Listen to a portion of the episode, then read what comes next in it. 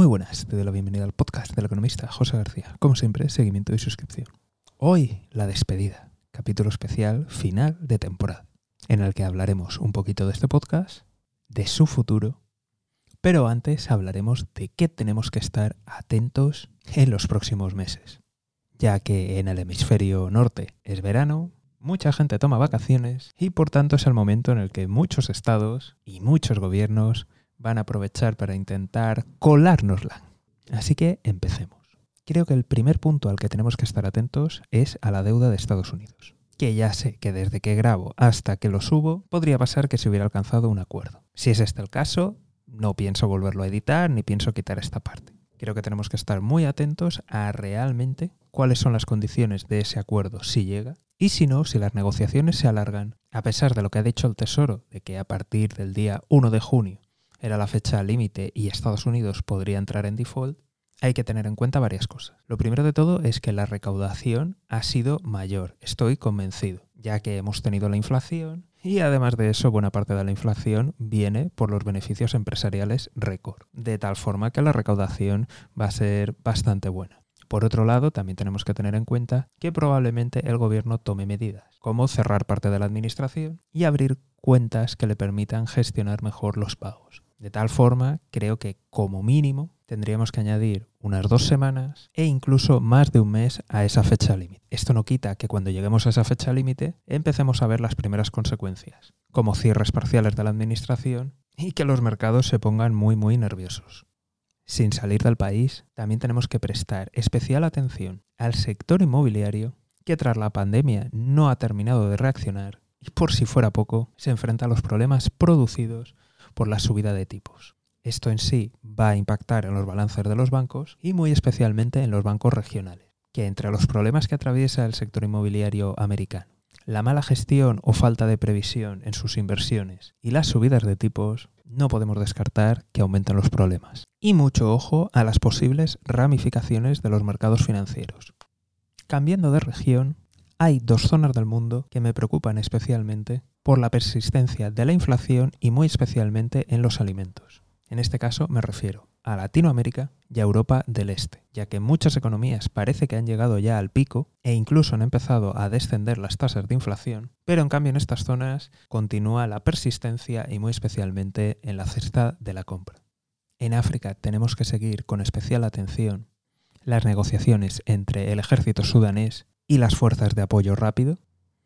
Y en cuanto a China, tenemos que fijarnos en la deuda. Y si te estás preguntando a qué deuda, pues a todas. Tenemos que fijarnos en la deuda de las empresas, tenemos que fijarnos en la deuda especialmente del sector inmobiliario, tenemos que fijarnos en la deuda de los gobiernos locales, o mejor dicho, de los vehículos especiales de financiación, tenemos que fijarnos en la deuda de los bancos y finalmente tenemos que fijarnos en la deuda que han contraído muchos estados por el Belt and Road y otras iniciativas que ahora mismo se encuentran con problemas y no están pudiendo cumplir con sus obligaciones ante China y por tanto ponen en riesgo a todo su sector financiero.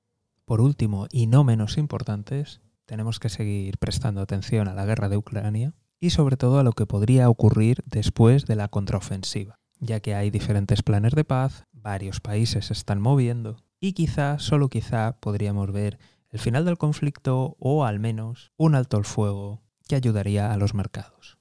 Así que una vez repasada la agenda de este verano, vamos a hablar del podcast y vamos a hablar de por qué se llama la despedida este capítulo. Lo primero que te quiero aclarar es que tranquilidad, que esto es solamente la despedida de la temporada.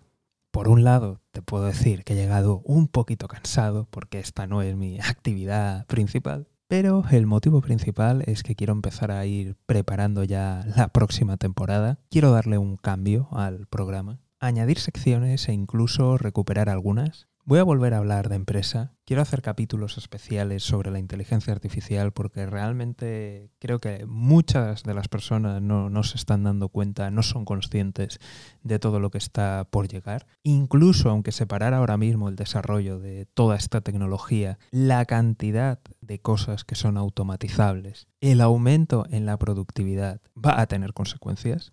Y también me gustaría hacer capítulos más útiles, más prácticos para todo aquel que tiene una pyme o que es autónomo, porque realmente creo que, va a hacer mucha falta. Tampoco me voy a olvidar de, de la gente que está trabajando o que está estudiando o que está tratando de reinventarse. Y también me gustaría ser un poquito más crítico. Crítico en sentido constructivo. Como ya habéis podido escuchar en el resto de podcasts, primero hablamos claro y después ideas para cambiar las cosas o como mínimo para mejorar nuestra situación. Esa será la línea y sí que la verdad estoy con, con bastantes más ganas porque creo que ya después de, la censura en, TikTok, previa a la censura del podcast en China, pues oye, ya me coge un poquito con, más ganas de, no morderme la lengua, con más ganas de hablar aún más claro y de ser más directo. Así que me gustaría que esta nueva temporada me cogiera más preparado, con más consistencia y para ello pues necesito parar un poquito antes para ir dejando ya en el zurrón unos cuantos capítulos de temas que creo que no se van a quedar obsoletos y que tengo muy claro que, quiero tratar y que los puedo dejar ya pregrabados. De esta forma te puedo decir ya casi con toda seguridad que a partir de la próxima temporada va a haber más de un capítulo a la semana y que por supuesto las noticias o la noticia económica más importante de cada semana va a ser tratada aquí. Continuamos con la idea de seguir cubriendo esas noticias que pasan desapercibidas en la prensa tradicional o que simplemente no se les da el tratamiento adecuado. También me gustaría invitarte a que participes, a que propongas temas o simplemente solucionar tus dudas. Para ello ya sabéis que tenéis la página web, dejo el link en la descripción. En principio me gustaría hacer un capítulo al mes aproximadamente de estos, de preguntas y respuestas, pero en función de la acogida que tenga o simplemente de su número es posible que, aumente.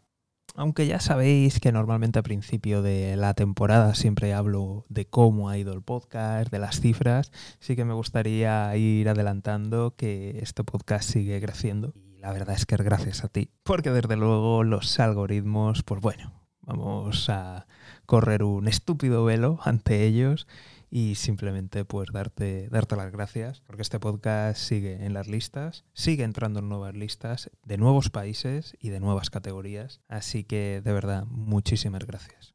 Un gracias muy especial a toda la gente que me apoyáis en Coffee. Y si de verdad te quieres coronar este verano, estas vacaciones, por favor, no te olvides del podcast y te prometo que me tomaré alguna copichuela a tu salud. De verdad, Muchísimas gracias por todo el apoyo, muchísimas gracias por los comentarios, muchísimas gracias por los mensajes, muchísimas gracias por recomendar este podcast, muchísimas gracias por compartir los capítulos, muchísimas gracias por tu apoyo y para que no se haga tan largo el verano, te dejo una selección de vuestros capítulos favoritos en la descripción de este capítulo. Nos vemos en septiembre. Un saludo y toda la suerte del mundo.